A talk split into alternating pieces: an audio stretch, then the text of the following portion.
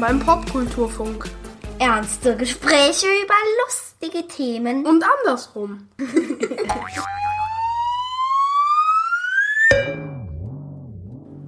Liebe Menschen, wie immer an dieser Stelle ein paar einführende Worte zum Thema und vielleicht äh, erklärend vorneweg, meine Stimmlage ist ein wenig seltsam. Das ist zu erklären mit einer Erkältung oder wie wir in Hessen sagen, Schnuppe. Das wird gleich im Gespräch mit meinem Gast anders sein. Als ich das aufgezeichnet habe, war ich nämlich noch nicht erkältet. So, und zum Thema, um das es heute geht. Piraten. Das habe ich tatsächlich schon ziemlich lange auf der Liste der Themen, weil es neben Zombies vermutlich eines der Popkulturthemen ist, zu denen man unendlich viel sagen kann und wo es unglaublich viele Aspekte gibt. Politisch, literarisch, historisch, filmisch und so weiter und so fort. Und das ist auch genau das Problem. Wo anfangen und wo enden? Das Thema ist einfach schwer einzugrenzen. Und dann habe ich zufällig in einem amerikanischen Podcast das Interview mit Michael Scott Moore gehört. Das ist ein deutsch-amerikanischer Journalst, der bei einer Recherchereise in Somalia von Piraten entführt worden war und 977 Tage in Geiselhaft verbracht hat. Darüber hat er ein Buch geschrieben, das gleichzeitig Reportage, Reisebericht, Biografie und eben ein Buch über Piraterie ist. Das ist unglaublich lesenswert und gerade auf Deutsch erschienen. Und mit ihm habe ich gesprochen. Über fiktive Piraten wie Captain Hook aus Peter Pan, über historische Piraten wie Störtebecker und die von heute darüber, wie er in die Hände somalischer Piraten geriet, mit einigen von ihnen Yoga machte, aber auch über die kriminelle und grausame Energie seiner Entführer. Und jetzt, wie gesagt, mit normaler Stimme, ab ins Gespräch.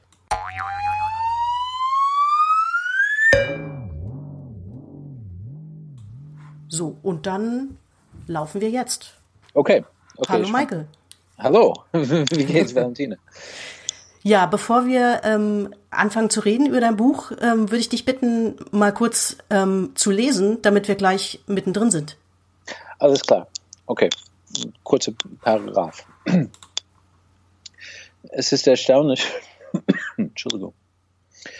Es ist erstaunlich, wie unser Gehirn mit Extremsituationen umgeht, wie es mir jetzt trotz äußerster Gefahr eine Normalität vorgaukelte, die längst Vergangenheit war. Ich redete mir ein, wir wären in eine Verkehrskontrolle geraten und kramte in meinem Rucksack bereits nach meinem deutschen Pass. Kein Problem, dachte ich noch.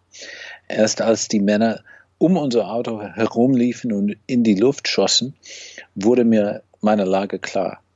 Panik ergriff mich. Ich beugte mich zu Gerlach hinüber und versuchte mein Gesicht mit meinen Armen zu schützen. Draußen donnerten die Gewehrsschüsse. Noch hatten sie mich nicht und ich klammerte mich mit meiner äh, rechten Hand verzweifelt am Griff der Autotür fest. Die Männer rissen sie, sie auf und schlugen immer wieder mit dem Schaft ihrer Kalaschnikow auf mein Handgelenk. Nie zuvor in meinem Leben war ich derartig brutaler Gewalt ausgesetzt gewesen. Trotzdem zog und zerrte ich an meine Tür. Vielleicht würde das unserem Leibwächter genug Zeit verschaffen, auf den Angriff zu reagieren. Mir äh, immer mehr Männer droschen nun auf mein Handgelenk ein. Ich spürte, wie ein Knochen brach und ließ den Türgriff los. Man zerrte mich aus dem Auto, warf mich in, in den Straßenstaub und jemand schlug mir auf den, auf den Kopf. Ja, dramatische Szenen, die mhm. sich da abgespielt haben. So hat deine Entführungszeit angefangen. Genau. Skurrilerweise, wir reden ja von Piraten, die man natürlich mit Meer und mit Schiffen in Verbindung bringt. Du bist Eben. aber an Land entführt worden. Das stimmt, ja. Jetzt heißt ja interessanterweise dein Buch äh, im Englischen ähm, The Desert and the Sea, was ja Aha. schon nahelegt, dass wir es eben nicht nur mit äh, Piraten zu tun haben, wie wir sie uns vorstellen, die auf Schiffen unterwegs sind, ähm, und das sagt auch ein bisschen was über die, die Menschen aus, die da aktiv sind, die wir Piraten nennen, oder? Das stimmt, ja. Und es gab eigentlich ähm, eine so, sogenannten Hot Take ähm, in Slake, äh, sorry, in ähm, Slate, kurz nach mein, meiner Gaselnahme in den Vereinigten Staaten. Ähm, das war ein ähm, so ein kurzen Essay über über das Thema, ob Michael Scott Moore eigentlich ähm, von Piraten gefangen worden, äh, worden ist. Weil äh, die, die einzige Geschichte, die man in den Staaten kannte, war, dass ich war auf Land ähm, gefangen worden. Und technisch gesagt hat der kluge Mann gemeint ähm, auf Slate, ich wurde nicht von Piraten Geisel genommen, sondern von einem Gang. Ja. Aber nach, nach drei, drei Monaten bin ich auf ein Thunfischboot tatsächlich ähm, gekommen, also was eigentlich von demselben Gang auf ho hohe See äh, gekapert wurde. Also das waren doch Piraten. Ja, das ist natürlich auch sowieso eine äh, theoretische Diskussion, die dann wahrscheinlich auch eher wurscht ist. Genau. Einer der Piraten sagt zu dir ähm, ein paar Tage danach, ähm, nach der Entführung, du hast einen Fehler gemacht. Mhm. Äh, ja. Welchen eigentlich? Ja, der, der Dolmetscher hat es mir gesagt. Der meinte, du hast einen Fehler gemacht, aber mach, das macht nichts aus Fehler zu machen ist irgendwie menschlich, ja. Und ähm, das wurde natürlich für mich während der ganzen Zeit, also zwei Jahre, acht Monate, resonant. Ja. Ähm, am Anfang war es mir unklar, was für, was für ein Fehler das sein konnte, also aus seiner Sicht, weil der war doch Pirat. Und ähm, der konnte von meiner Geiselnahme eigentlich Geld verdienen. Ja, wahrscheinlich war das eher so, hast du dir um, ähm, überlegt, so welchen, welchen Fehler hast du gemacht? Hat dich jemand verraten? Ich halte, Hat, also bist du noch da? Ich bin noch da, ja. Oh, oh. Hörst du mich noch? Oh, oh. Hallo? Okay, ich höre im Moment nichts. Ich kann dich noch hören. Warte mal, ich. Ähm, oh, okay, okay, das war nur. War nur ein kurzer Aussetzer. Hörst du mich wieder? Ja, ich höre dich wieder, ja. Hervorragend. Man muss vielleicht kurz dazu sagen, auch wenn die Qualität jetzt nicht äh, berauschend ist, du bist Gott sei Dank inzwischen, das wissen wir ja, äh, in Sicherheit Ach. und in Berlin. Das stimmt, das ja, genau. Hier Skype äh, schuld, das äh, keine besonders tolle Verbindung hat. Ähm, mhm. Wir haben über deinen einen der Entführer gesprochen, die ja auch ständig gewechselt haben, zumindest die Menschen oder die Piraten, die auf dich, die dich bewacht haben. Mhm. Du, du, hast es eben schon gesagt, du warst ähm, auch auf einem Schiff einige Monate auf einem Thunfischkutter auf der Naham. Mhm. Vielleicht kannst du davon ja. mal erzählen. Da war ja auch noch die Crew anwesend. Ja, genau. Die Naham 3 wurde nach mir äh, gefangen von denselben Piratengang und ähm, ähm, das, das ist im März 2012 passiert. Ich wurde im Januar erst ähm, gefangen. Ähm, und zwei Wochen später, drei Wochen später waren wir, also das heißt ich und eine andere Geisel, ähm, an Bord der Naham 3. Ähm, ich glaube, die Piraten wollten einfach ein bisschen Geld sparen, dass die äh, nicht zwei Sicherheitsmannschaften äh, bezahlen müssten. Also wir kamen ähm, während der Nacht an Bord in, in April 2012. Was ja ein bisschen skurril ist eigentlich auch, ähm, die hatten ja eine einigermaßen wertvolle Fracht an Bord. Also Thunfische, ähm, die waren mhm. ja, glaube ich, für europäische äh, Sushi-Restaurants bestimmt. Für Jap japanische Sushi-Restaurants bestimmt. Das heißt, es war sehr wertvoller Thunfisch. Ja, das ist natürlich eigentlich völlig verrückt. Äh, die, die mhm. saßen ja quasi auf dem Schatz. Ähm, genau. Und das auf jeden Fall. Was, was auch skurril ist, ist die Geschichte, ähm, die hatten ja euch und auch, also dir und der Crew im Grunde alles genommen, was, was ihr hattet an äh, Wertgegenständen. Ja, genau. Und dann sind sie aber irgendwann mal auf die Idee gekommen, diesen, wie gesagt, wertvollen Thunfisch, ähm, da könnten, könntet ihr noch irgendwelche Wertgegenstände drin versteckt haben. Vielleicht kannst genau. du die Geschichte mal erzählen. Ja, also die, die meinten irgendwie, dass äh, die wenigstens die, die Mannschaft an Bord ähm, irgendwie ihre wertvolle Sachen, nicht, nicht, nicht die Handys, die die äh, äh, aufgeben müssten, sondern irgendwie Gold und Schmuck ähm, in den gefrorenen Fisch gesteckt hatten. Und von daher wollten die Piraten alles auf einmal an einem Tag, äh, dass die Mannschaft ähm, viele, nicht, nicht mal die Hälfte, aber viele von den gefrorenen Fisch aus dem Frierfracht ne nehmen würden, ähm, au auf, die, auf der Decke ein bisschen auftauen lassen, ähm, so dass die Piraten irgendwie in den Münd sehen könnten oder, oder tiefer in den Frierfach ähm, ähm, suchen konnten nach dem Gold. Und den Schmuck. Und das gab es natürlich nicht. Das waren äh, äh, ärmere Fisch, Fischermänner aus ähm, den Philippinen und aus China, ähm, aus Kambodscha und Vietnam. Und äh, die hatten kein Gold dabei. ja, das ist ja auch, das macht einen wahrscheinlich auch äh, furchtbar wütend, weil man sich denkt, so, ihr seid ja völlig gaga. Also. Eben. Ja, und die waren ja zu der Zeit die Bosse, also die waren in charge, ja. Und ähm, das, das hat man, also das hat, das war ein merkwürdiger Tag, sagt man. Ja, du, du bist ja ähm, zusammengereist mit einem äh, deutsch-indischen Journalisten, Ashwin Raman. Ja. Der ähm, dessen Film habe ich inzwischen auch gesehen, der entstanden ist. Der ist ja einen Tag vor dir zurückgeflogen mhm. was ihn möglicherweise vor der Entführung bewahrt hat. Ähm, und in, in seinem Film kommen einige von diesen somalischen ja, Provinzpolitikern, kann man sie wohl mhm. nennen, zu Wort. Genau. Ja. Und einer von denen sagt, ähm, er wundert sich so ein bisschen, dass diese Atalanta-Mission, also die diese europäische Mission, die da gegen Piraten auch vorgeht, dass die nicht, mhm. dass die nicht ähm, aggressiver vorgehen. Der sagt so wortwörtlich, ähm, mit einigen von den Piraten kann man reden, aber die meisten sind völlig verrückt. Er sagt insane. Das mhm. ist ja wahrscheinlich auch das Bild, was, also das, was ich deinem Buch entnehme, das Bild, was du von diesen Menschen hattest, dass viele von denen also wirklich, ja, einfach völlig verrückt agiert haben. Das stimmt, ja, das, das war auch meine Erfahrung. Ähm, mit, mit manchen könnte man ja einfach reden, aber ähm, die Verhandlungen an sich waren ein bisschen insane und ähm, manche waren, also die hatten wirklich keine Ahnung von, von Geld in, in, in dem westlichen Welt und ähm, keine Ahnung von, wie man überhaupt mit Verhandlungen vorgehen soll. Ähm, und von, von daher ähm, ist es, bleibt das, also das, das gehört zum Bild von den somalischen Piraten, das stimmt, ja.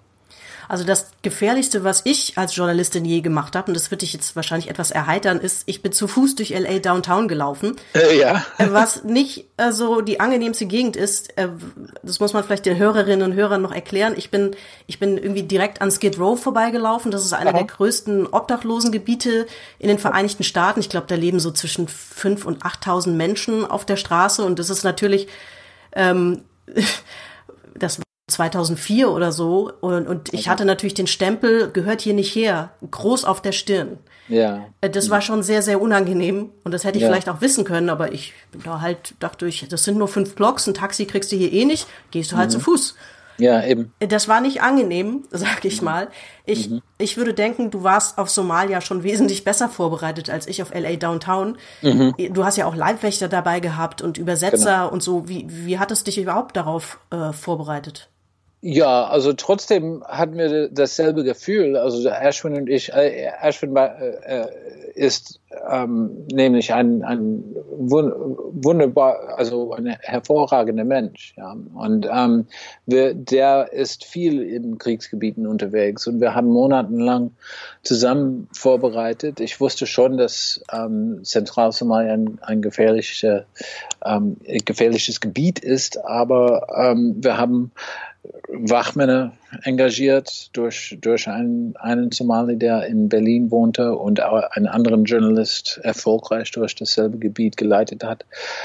Ähm, wir, wir machten das so, wie man das macht. Also es, es wurden andere, nicht nur eine, sondern andere internationale ähm, Journalisten ähm, durch, also wirklich äh, dasselbe Pfad entlang von Galkayo nach ähm, Hobio gewesen. Und wir, wir haben einfach monatelang da, daran geplant. Aber ich glaube, als wir da waren, ähm, hat der Clan, das, der Stamm an sich, ähm, irgendwie Überlegen gemacht, dass, äh, dass die an uns drehen ko konnten. Ähm, und vielleicht uns oder mich an äh, äh eine Piratengruppen kaufen könnten. Und ich glaube, das am Ende ist äh, tatsächlich, was gemacht worden ist. Du, du warst ja am Flughafen schon, hast Ashwin begleitet, der ja einen Tag vor dir eben, wie gesagt, genau. geflogen ist. Und ja. das war auch, glaube ich, der Punkt, wo du dann gemerkt hast, ähm, eigentlich äh, müsste ich, muss ich hier sofort raus, was dann aber ja. eben nicht geklappt hat. Ja, also ähm, an dem Tag, äh, wenn schon ein, ein Flug an, an dem Tag nach Nairobi ähm, möglich wäre, dann hätte ich das eigentlich genommen, weil äh, irgendjemand an einem Flughafen kannte eigentlich meinen Namen. Und das hat mir schon Gedanken gemacht, dass irgendwie mein Name, ähm, wenn nicht auch Ashwins, irgendwie im äh, Umlauf war. Ähm, und in, äh, wie ich das genannt habe, ähm, in der Gerüchteküche in, in Somalia im Umlauf war. Das heißt, jemand hat über mich gesprochen als vielleicht potenzielle Geisel. Und dann in den nächsten, sagen wir, zwei Stunden bin ich Geisel, tatsächlich Geisel genommen. Also das heißt, ich habe schon eine Ahnung gehabt in, in den Stunden, aber bis dann war es eigentlich zu spät. Du hattest, bevor du nach Somalia gegangen bist, ähm, unter anderem ein Buch über Surfen geschrieben, du hast als Journalist mhm. gearbeitet. Wie bist du überhaupt zu dem Thema Piraten gekommen? Ja, Surfen ist, also das war ein Thema des Buches. Das war auch ein, äh, das war auch Reiseliteratur und ähm, auch Journalismus und zum Teil auch in Krisengebieten. Ähm, also ich, ich habe das Gefühl für, für solche Reiserei ähm, in, während de, ähm, für, für dieses Buch irgendwie aufgenommen. Ähm, und ähm, auch ein Gefühl für, für die Piraterie, weil drei Länder, die ich für das Buch gesucht, äh, äh, besucht habe, äh, waren zum Beispiel Kuba, Marokko und Indonesien. Und die hatten alle also ganz reichliche ähm, Piratengeschichten hinter sich. Ja, und ähm, genau in der Zeit, wo ich über die Geschichten gelesen haben, habe, ähm, wurde jetzt ähm, somalische Piraterie irgendwie groß in den Schlagzeilen geworden. Und ähm, ich habe die neue, moderne äh, Geschichten auch, auch geschrieben ähm, als Nachrichten für Spiegel Online, wo ich gearbeitet habe. Ähm, und dann habe ich den Prozess von zehn Piraten in, in Hamburg ein Jahr lang gefolgt. Ähm, und durch den Prozess war es uns klar, dass, dass wir eigentlich äh, durch das Gebiet da in Zentralsomalia ähm, reisen könnten. Ja, dass es eine Möglichkeit wäre. Die, die kamen Und, dort her, wo ihr dann auch hingeflogen seid, aus Galkayo, ne? Ja, das auch. Und ja. äh, also dazu muss man sagen, ja, also die Hälfte der Mannschaft in äh, Hamburg stammten aus Galkayo und dann hatten wir diesen Mann ähm, diese, diesem Fixer, der einen anderen Journal, deutschen Journalist durch das Ge Gebiet ge begleitet hat, der stammte aus, auch aus Galkayo. Also alles ist irgendwie zusammengekommen und, und wir, wir, dachten, okay, das, das klingt nicht schlecht, wir, wir können das jetzt tatsächlich machen. Ähm, und dann bis wir haben das während 2011 vorbereitet und dann, äh, ich habe ein Stipendium vom The Pulitzer Center on Crisis Reporting bekommen. Ähm, Ashwin hat natürlich sein eigenes ähm, Fernsehprojekt gesammelt und dann um, im Januar 2012 sind wir da, dahin geflogen. Ja, dieser Prozess in Hamburg, der hat ja auch relativ viel Schlagzeilen gemacht, weil es, das mhm. lässt sich natürlich für Medien auch immer gut aufbereiten. Es ist der erste Prozess seit seit 200 Jahren. Ähm, seit 400, 400 ja. 400 sogar. Mhm. Auf deutschem Boden. Ja. ja. Also äh, Störtebecker okay. ist natürlich ein bekannter Pirat, den den wir alle kennen und der hat der für die meisten Menschen dann doch eher so ein ja keinen so schlechten Ruf. Der hat ja zumindest auch ähm, in seiner Mannschaft bessere Verhältnisse gehabt als auf klassischen Handelsschiffen. Das beschreibst genau, du ja im Buch auch. Ja, also da muss ich ein bisschen korrigieren. Also äh, Störtebecker war in den 1300, also Ende äh, der äh, 14. Jahrhundert, also Ende den 1300er.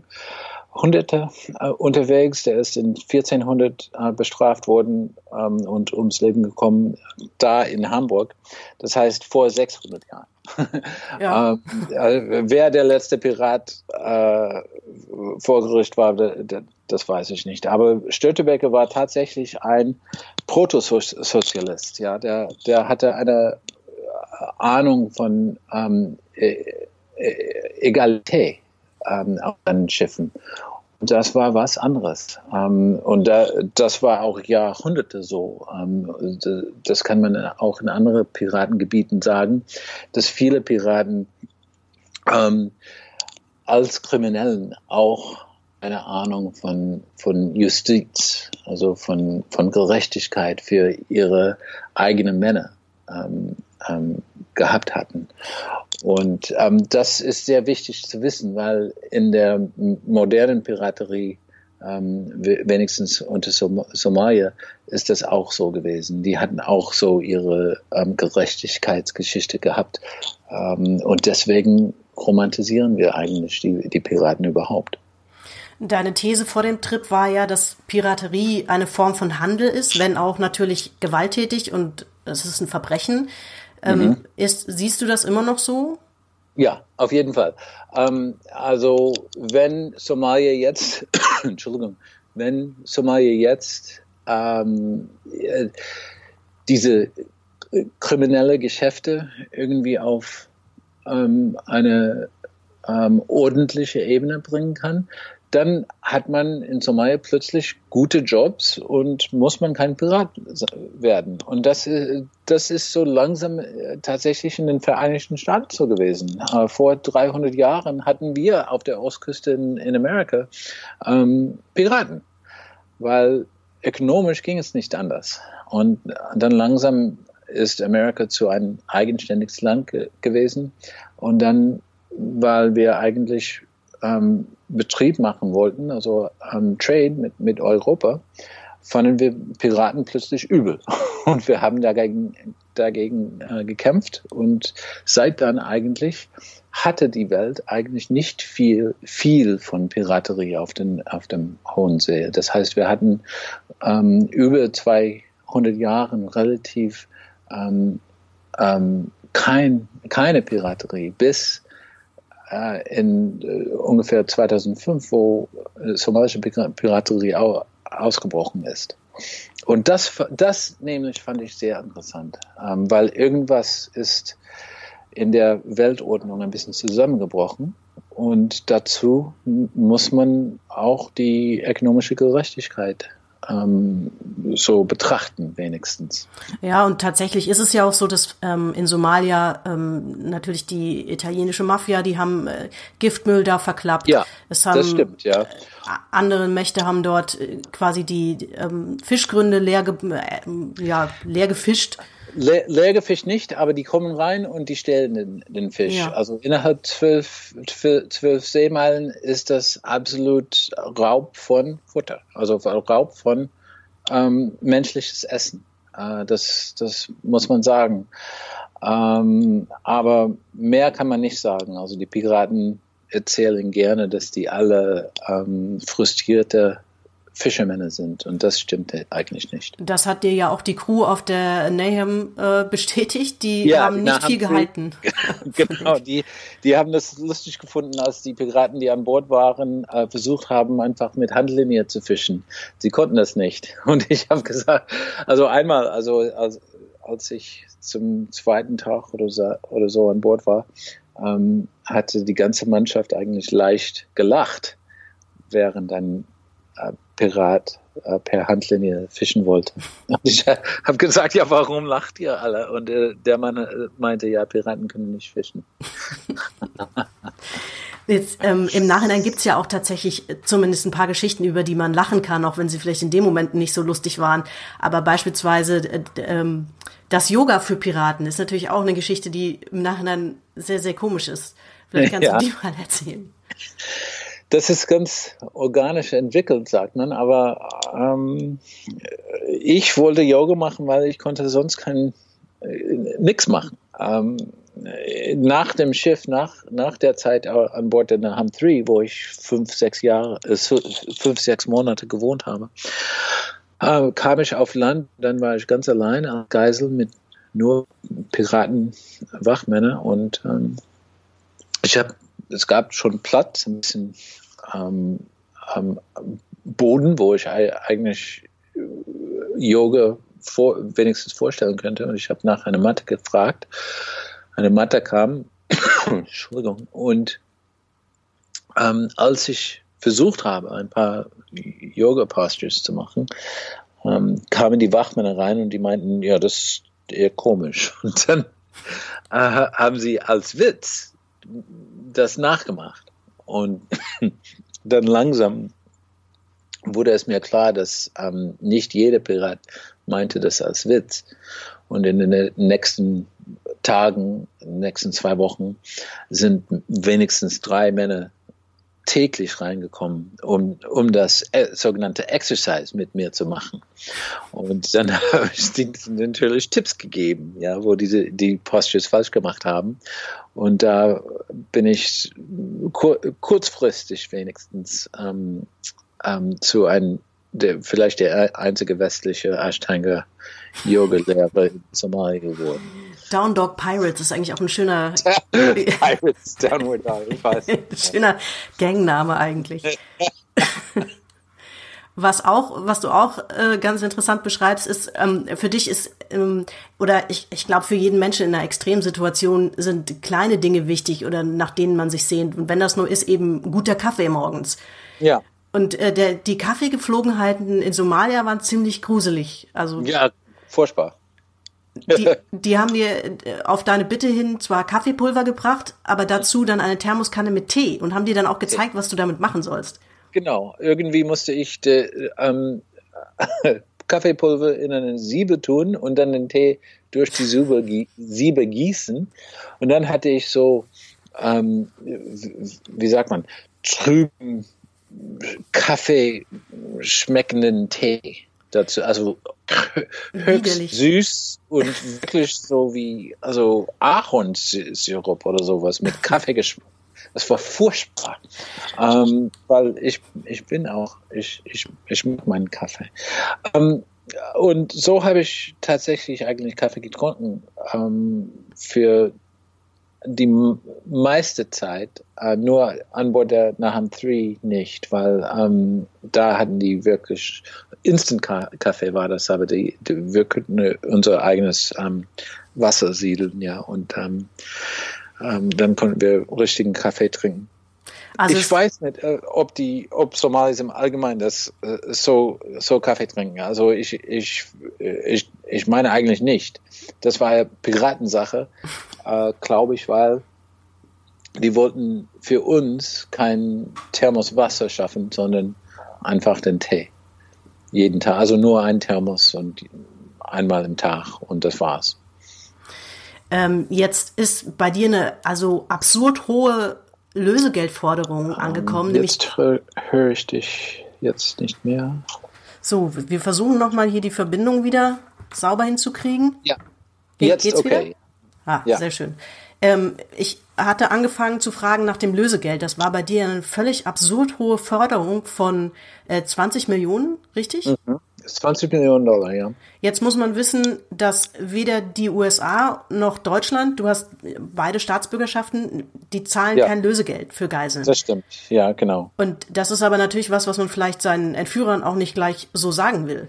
Nee, und das haben sie auch nicht verstanden. Also wenigstens als Amerikaner hätte ich gedacht, okay, wir haben, wir, wir haben in Amerika des Mythos, dass ähm, wenn amerikanische Politiker das von einem Pult, ähm, die, dieses Aussagen, dass wir machen kein Handeln, wir, wir machen kein, ähm, wir, wir bezahlen kein Geld an Geiselnehmer, ähm, dann geht es rund um die Welt ganz schnell, dass äh, Geiselnehmer plötzlich wissen, dass ähm, es lohnt sich gar nicht, Amerikaner irgendwie zu fangen.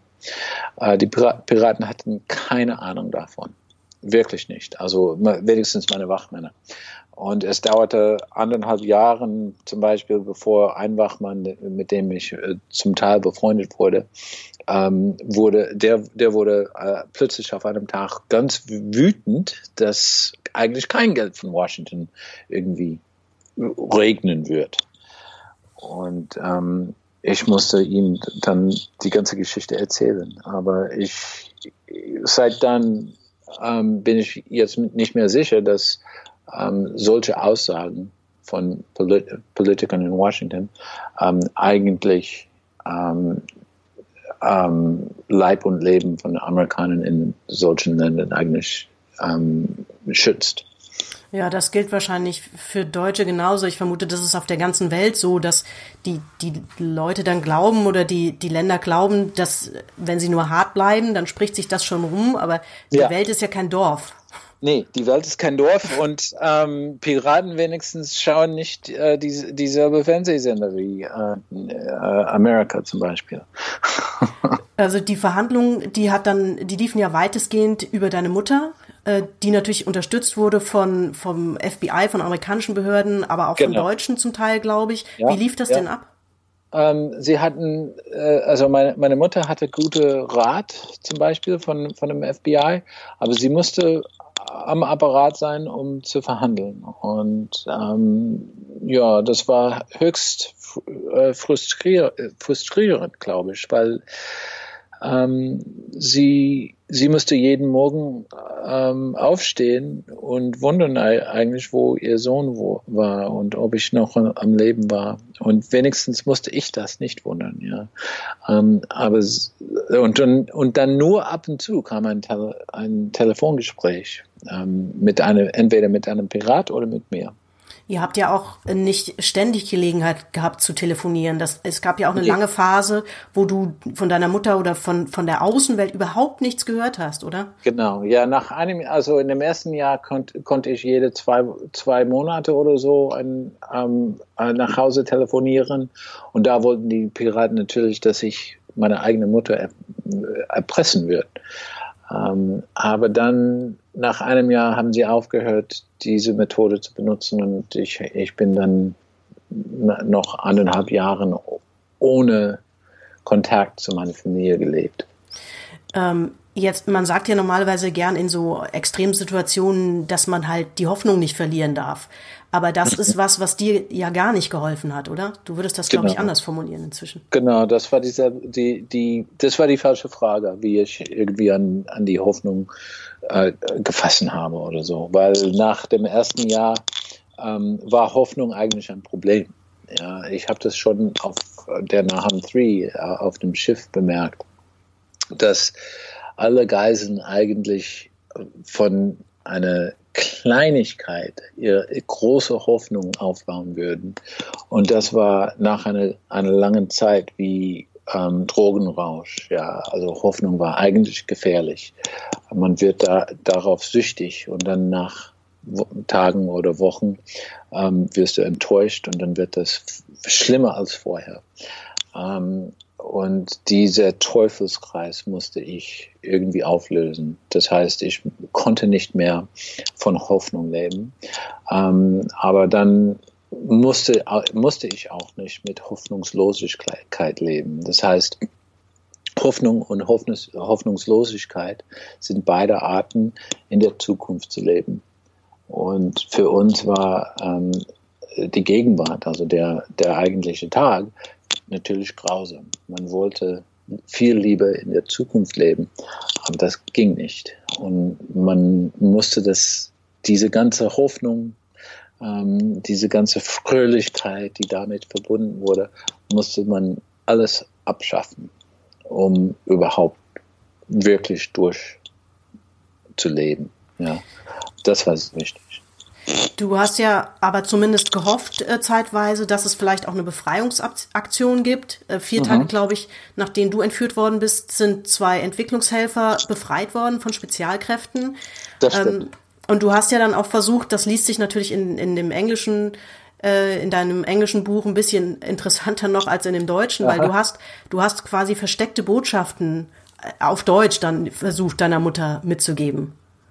Ja, eben. Ähm, äh, also ich wollte natürlich meine eigene Mutter nicht erpressen. Ähm, das heißt, ich habe ab und zu gesagt, ja, ich verhungere, also es ist furchtbar hier. Und dann auf Deutsch habe ich gesagt, vielleicht wo ich bin. ähm, so dass die Piraten hab, das nicht verstehen, nicht mitkriegen. Genau.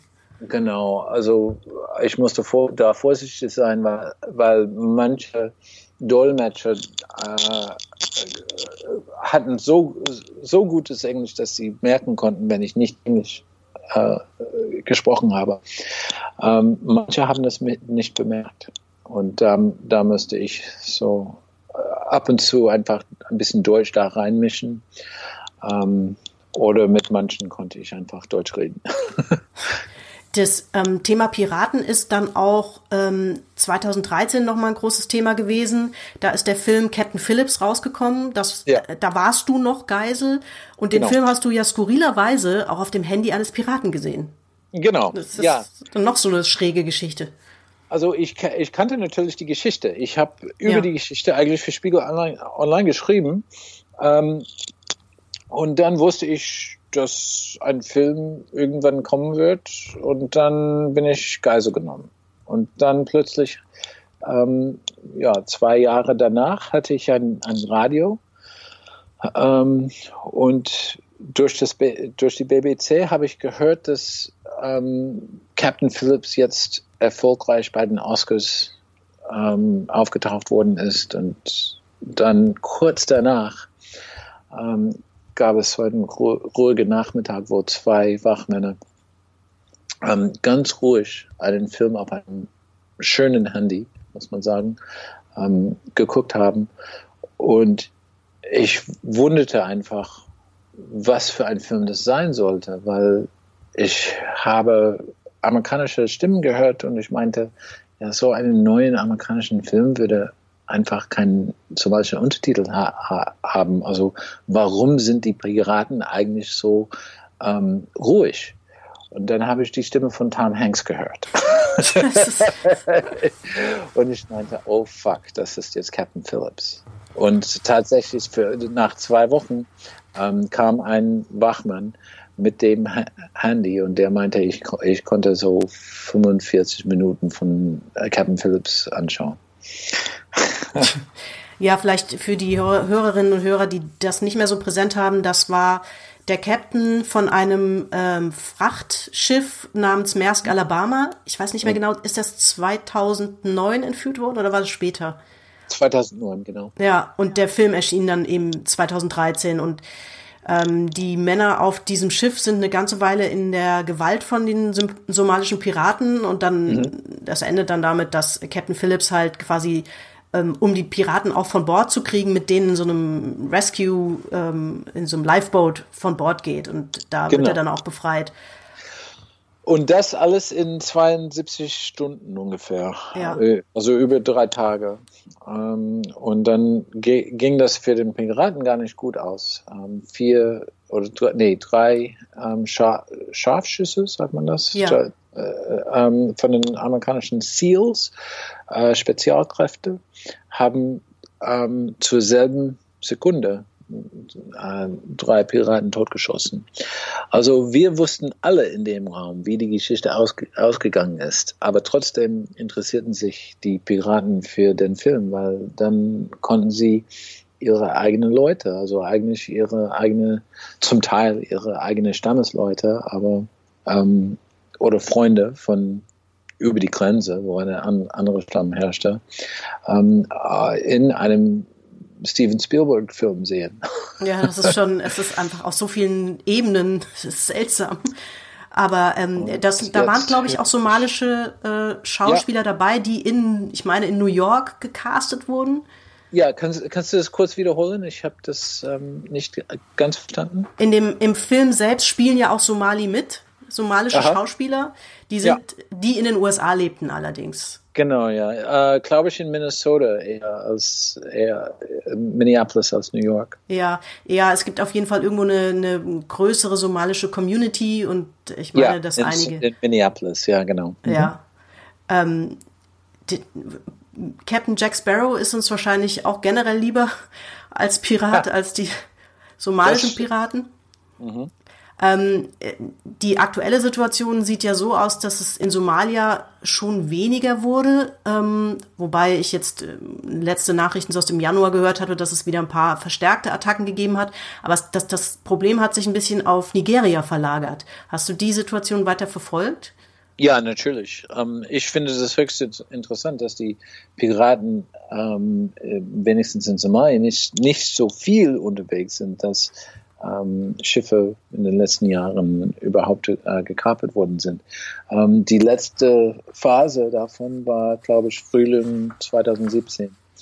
Und ähm, äh, ich meine, die Gangs sind immer noch da, die Gruppen sind immer noch zusammen, äh, die machen, die versuchen ein bisschen Piraterie zu machen, aber die äh, machen auch was anderes. Also zum Beispiel Menschenhandel, Waffenhandel, Drogenhandel. Ähm, und äh, ja, die Bossen sind Businessmen, die haben ein Portfolio natürlich von, äh, ähm, von Sachen, die die ähm, machen wollen. Äh, ja, eine in Westafrika ähm, ist das ein, anderes Modell. Die Piraten ähm, nehmen auch, also die würden zum Beispiel einen Thunfisch ähm, ausbeuten. Ähm, die machen nicht nur ähm, äh, Geiselnahme und zum Teil machen sie keine Geiselnahme, die, die tun einfach die, äh, äh, die Männer an Bord und dann, dann beuten das, das Schiff über, über, völlig aus, ja. So wie äh, traditionelle Piraten. Ja, Nigeria ist ja auch äh, der Punkt, dass da natürlich, das ist auch eine ähnliche Argumentation wie in Somalia. Da sind da viele westliche Firmen, also vor allen Dingen Ölfirmen aktiv. Ja. Äh, genau. Und das Argument der, der nigerianischen Piraten ist, dass keine Locals eingestellt werden, dass diese ja. Firmen das Land ausbeuten und sie nichts davon haben. Mhm. Das ist sozusagen ja. auch ihre moralische Rechtfertigung natürlich. Und ein bisschen stimmt das wahrscheinlich auch. Ja, also auf beide Seiten, äh, Ostafrika sowie äh, Westafrika, gibt es äh, zwar kapitalistische Ausbeutung, also das stimmt, ähm, aber als äh, äh, aber wenn ein somalischer Pirat zum Beispiel sagt, okay, ich verteidige nur die Küste meines meines Landes, dann dann muss er auch erzählen, warum ich überhaupt ähm, überfallen wurde. Ja, also das geht ums Geld. äh, und ich glaube, in, in Nigeria äh, ist das auch so. Ja, das ist natürlich äh, schlicht dann auch Gier. Ähm, und in Nigeria ist es wohl so, dass die Piratengruppen mit 30 bis 40 Booten auf dem Meer operieren. Das ist wahrscheinlich auch nicht vorstellbar ohne eine gewisse Unterstützung, sprich Korruption in den Ländern. Also auf, auf jeden Fall. Also das, es sind finanzielle Leute da, also Bossen, die ähm, große Businessmen sind. Ja, wenigstens, wenn nicht auch äh, also in, die, in Somalia ist die Korruption so, so hoch, dass äh, ab und zu äh, politische Persön Persönlichkeiten auch damit in, investieren. Ähm, ja. Ähm, 80 Prozent aller Güter werden im Welthandel werden einfach per Schiff transportiert. Insofern ist es ja eigentlich auch nicht verwunderlich, dass es ähm, hohes Maß an Piraterie gibt und wahrscheinlich auch immer geben wird, oder? Ähm, nein, was mir äh, erstaunt hat, was da, äh, war, dass ähm, vor 2005 eine, eigentlich wenig Piraterie auf der Welt gab, weil ähm, wir, wir haben das irgendwie in, davor in den Griff genommen. Ähm, aber dann ist, ist Somalia zu einem Failed State geworden und ähm, das Chaos am Land kam auch auf, ähm, auf das Wasser.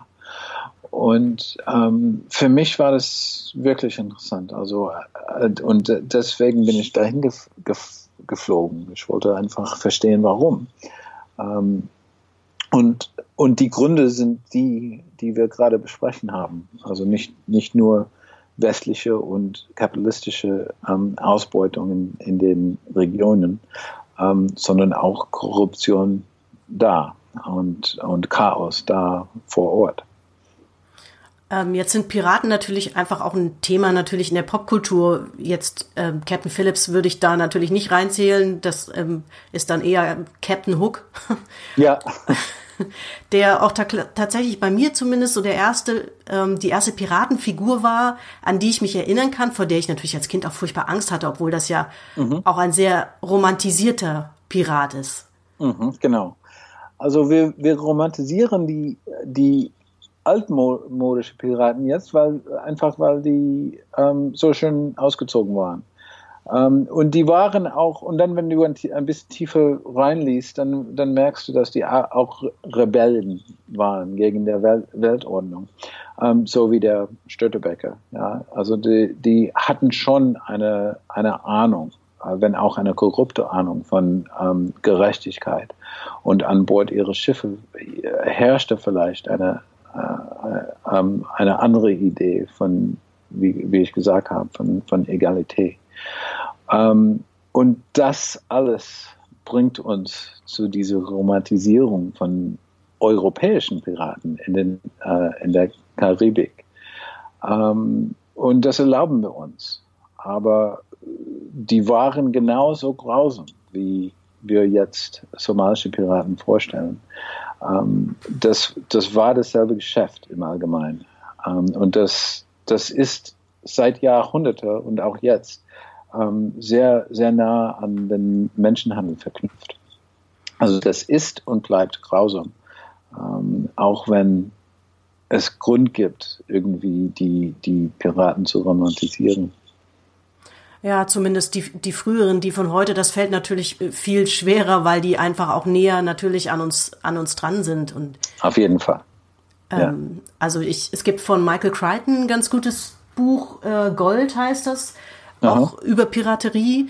Also mhm. über die historische, das ist natürlich einfach erstmal ein spannender Roman und äh, Michael Crichton kann immer gut beschreiben auch solche Fakten, also zum Beispiel wie der Seekampf äh, damals stattgefunden hat und so. Das ist natürlich irgendwie spannend zu lesen, mhm. aber, aber sehr viel Seekampf findet natürlich heute nicht mehr wirklich statt. Das, ähm, wie das funktioniert, wie die Piratenschiffe entern, das sieht man wiederum in dem Film Captain Phillips ganz gut. Ne? Also mit Schnellbooten. Ja. Also äh, auf der Naham 3 gab es schon ein bisschen Seekampf, aber das, das ist nicht von Schiff zu Schiff, sondern von Skiff, also von kleinen Boot an das große Schiff und einfach mit großem Gewehr.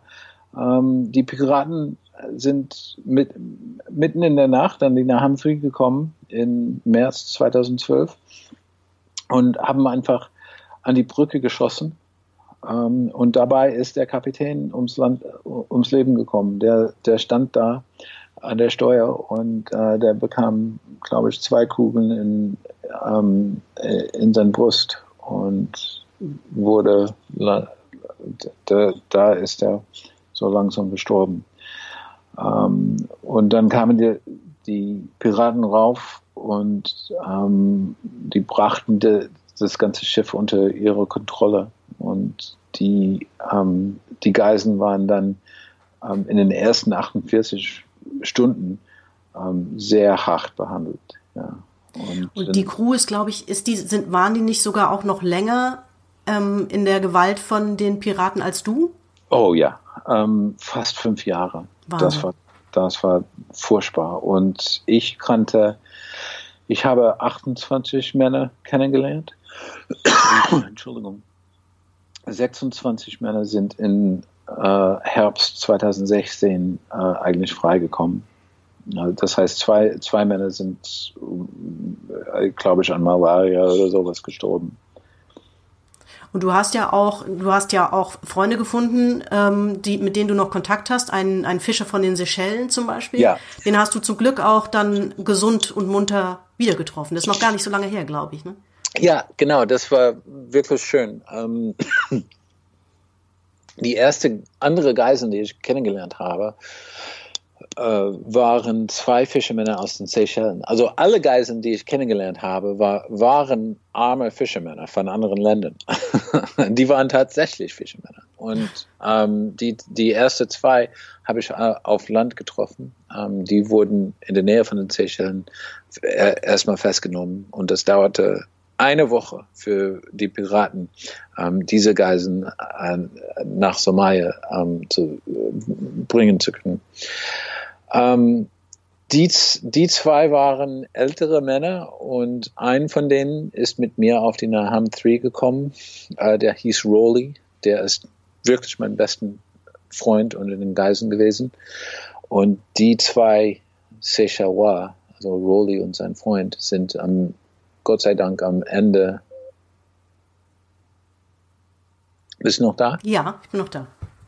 Äh, die, die zwei sind Gott, Gott sei Dank am Ende 2012 ähm, freigekommen. Und das wiss, wusste ich natürlich nicht, bis ich am Ende 2014 freigekommen bin. Die Verhandlung hat, wie gesagt, ähm, hauptsächlich deine Mutter geführt, die es auch geschafft hat, von 20 Millionen auf immerhin 1,6 Millionen ja. runter zu verhandeln. Also wenn hier irgendjemand ein Dealmaker ist, dann ist das, glaube ich, nicht ähm, ein bestimmter Präsident, sondern deine Mutter. Das stimmt, ja. Sie verhandelt besser als Trump, ja. ähm, und das Geld ist ja dann über ganz viele ähm, Kanäle zusammengekommen, auch durch ähm, deutsche Medien, durch, durch deinen Arbeitgeber hier, durch Spiegel Online und, und Freunde und Bekannte. Sagen, wir, sagen wir durch, durch also Freund, Freunden und Familien und Firmen, wofür ich gearbeitet habe, ja. also durch mein Leben, ja. Ja. Ähm, als du dann, ich meine, du, du hast das ja schon beschrieben, immer mal wieder hieß es, du kommst frei, du kommst frei, dann ist das doch nicht passiert. Und als es dann tatsächlich passiert ist, dann hast du das wahrscheinlich ähm, erstmal gar nicht richtig begreifen können oder, oder genießen können, oder? Weil man ja bis zum Schluss nicht weiß, die haben dich ja ständig irgendwo hin transportiert. Genau, ja, nee, ich wollte mir nicht die Hoffnung geben. Und ähm, ich wollte das einfach nicht glauben. Und ähm, bis zur letzten Sekunde, also bis ich eigentlich in einem Auto saß, äh, obwohl ich einen Beutel von Geld gesehen habe, ähm, äh, dachte ich, okay, jetzt, jetzt bin ich äh, an eine andere Gruppe, vielleicht die Al-Shabaab, äh, verkauft worden. Und das geht noch ein Jahr weiter. Ja. Und dann kam ich von einem Auto in ein anderes Auto, wo nur ein Somali saß, ähm, der eigentlich kein Gewehr hatte, kein Kalaschnikow. Und der meinte, da, da, als wir weggefahren sind, hat er gemeint, ja, okay, du bist jetzt frei. ich dachte, ja, okay. Und ähm, der meinte dann, ähm, der, der könnte mein, meine Mutter anrufen. Und ich habe gesagt, ja, mach. der hat das tatsächlich gemacht und dann wurde es mir klar, dass ich ähm, fast dann fast frei war. Ja. Ähm, du bist dann ähm, nach Nairobi, glaube ich, geflogen und dann ja. weiter nach Deutschland erstmal? Ja, nach Berlin. Mhm. Ähm, wie ging es dir danach? Man kann ja nicht einfach auf Normalität umschalten, vermutlich. Nee, ich habe vergessen eigentlich, wie ich äh, als freier Mensch leben sollte. Ähm, erstmal war ich sehr schwach. Ich, meine, mein ganzer Körper hat abgebaut. Ich habe ungefähr 20 Kilo verloren und ähm, ich konnte gar nicht rennen. Zum Beispiel in, am ersten oder zweiten Tag wollte ich nach einem Tram in, ganz normal in äh, Berlin rennen. Ich hatte nicht die Muskulatur und ähm, äh, also äh, gehirnmäßig war ich auch in keinem guten Zustand. Ähm, ich war wütend, ähm, ich war langsam, ich war leicht überfordert und das dauerte eine lange Zeit, bevor ich wieder irgendwie halbwegs normal äh, mich fühlte. Was kommt als nächstes bei dir projektmäßig? Noch, noch projektmäßig? beschäftigen sich dich, dich die Piraten? Äh, ja und nein. Also ähm, ich will, ne, ähm, ich will langsam aufhören, über Piraterie zu reden, aber ich habe doch in ähm, Somalia einen Roman angefangen, ähm, den ich eigentlich nie gedacht hätte, äh, ich würde mal äh, fertig schreiben. Also das war al als Spaß gemeint irgendwie. Aber das ging über Drohnen. Ähm, ich war in Somalia von Drohnen besessen. Ich ha habe sie sehr oft gehört, natürlich. Und ähm, der Roman hat sich entwickelt und ich werde dann im März zum Beispiel ähm, eine, eine Weile in, ähm, mit einem Stipendium in Amerika ähm, auf den Roman weiterarbeiten. Hat schon jemand die Filmrechte eigentlich für ähm, The Desert and the Sea gekauft? Es gibt Interesse. Ehrlich? Also, immer, immer, nur, äh, immer noch nur Chit-Chat, aber also nichts auf Papier, aber das kommt noch. Ähm, aber Tom Hanks kommt nicht in Frage. Ja, ich das weiß. Müssen wir anders besetzen. der ist nicht erwähnt worden. Nein, ich glaube, das, das haut altersmäßig nicht mehr hin. Da müssen wir das anders besetzen. Für mich, vielen Dank. Ja, ja Hugh Grant geht auch nicht. das, also, das würde ich eigentlich ausschließen. also, wir warten es ab, was, was da passiert. Ähm, ansonsten ähm, empfehle ich natürlich das Lesen deines Buchs ähm, egal ob auf Deutsch äh, oder Englisch. Im Deutschen Aha. hat sich der Verlag für ein bisschen martialischeren Titel äh, entschieden, äh. nämlich Wir werden dich töten. Genau. Trotzdem äh, finde ich es, ähm, das ist ja eigentlich ein, ein Sachbuch, aber es ist wirklich, es liest sich wie ein, wie ein Abenteuerroman, auch wenn man natürlich nie vergisst, dass das wirklich passiert ist. Und mhm. ähm, ich habe es mit sehr viel Vergnügen gelesen. Ich hoffe, das werden auch einige Menschen tun, die den Podcast sich anhören. Vielen Dank. Und das ist gut ähm, zu hören. Ich freue mich, dass es dir offensichtlich wieder sehr gut geht. Ja, äh, mittlerweile äh, äh, doch. Also ich bin jetzt über vier Jahre frei. Ja. Und Somalia wird so schnell kein Reiseziel mehr werden. Nee, für mich nicht. Aber jetzt nur noch surfen oder, oder ähnliches. In äh, das, das kann ich immer noch. Also ich will auch ein, ein paar andere von den ähm, Geiseln eigentlich besuchen. Mal sehen, was das, das, was das bringt. Jetzt fällt mir noch eine Sache noch ein. Ich meine, ich hätte irgendwo gelesen oder gehört, dass dich einer der Piraten tatsächlich später über Facebook kontaktiert hat. Ist das, das stimmt, ja. Mhm. Der hat eigentlich mit dem Buch geholfen, weil ich konnte so ein paar Facts checken. Ja. Äh, das ist, ähm, das ist auch auch sehr skurril irgendwie. Das ähm, war auch skurril, ja, fand ich auch. Aber der war nicht der ähm, gewaltbereiteste Pirat, sagen wir. Okay. Ähm, der, mit dem konnte man reden. Okay. Ähm, ja, dann würde ich an dieser Stelle mich bedanken. Ja, also vielen Dank. Für das Gespräch, dass du dir Zeit genommen hast für dieses kleine Podcast-Projekt. Ja, gleichfalls. Und ich sag mal an dieser Stelle Tschüss. Okay,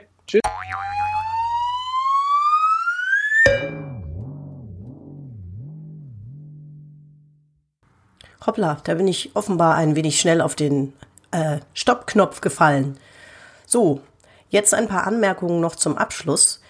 Ich habe, weil es natürlich Spaß macht und zur Vorbereitung auf diesen Podcast eine ganze Menge zu dem Thema Piraten gelesen. Während des Gesprächs aber, wenn man dann gleichzeitig zuhört und im Kopf die nächste Frage hat, gerät halt auch mal was durcheinander und davon hat einiges Michael ja zum Glück auch gleich ergänzt bzw. korrigiert. Und zum Nachlesen gibt's auch noch mal ein paar Links und Ergänzungen im Blogbeitrag zu diesem Podcast. Und eine Sache ist mir auch noch wichtig zu ergänzen. Ich habe ja ganz kurz Skid Row in LA erwähnt, dieses riesige Gebiet, in dem sehr viele Obdachlose leben. Das klang, als ich mir das jetzt nochmal angehört habe, so, als würde ich sagen, dass das gefährlich ist, weil da Obdachlose leben. Das ist natürlich Quatsch aber wo sich so viel Elend bald, da leben auch sehr viele Menschen mit äh, psychischen Problemen, drogenabhängige Menschen, die unter enormem Druck stehen und so weiter. Das ist natürlich einfach kein Ort, an dem man entspannt durchbummelt oder wo man eben auch mal in eine potenziell bedrohliche Situation kommen kann. Das wollte ich damit eigentlich nur sagen und vor allen Dingen auch sagen, ähm, dass das wirklich eigentlich lächerlich ist im Vergleich zu dem, was ähm, Michael Scott Moore eben durchgemacht hat bei seiner Recherchereise. So, das von mir abschließend und jetzt macht's gut. Ich hoffe, euch hat die Folge Spaß gemacht und ihr seid beim nächsten Mal wieder dabei. Bis dahin, tschüss.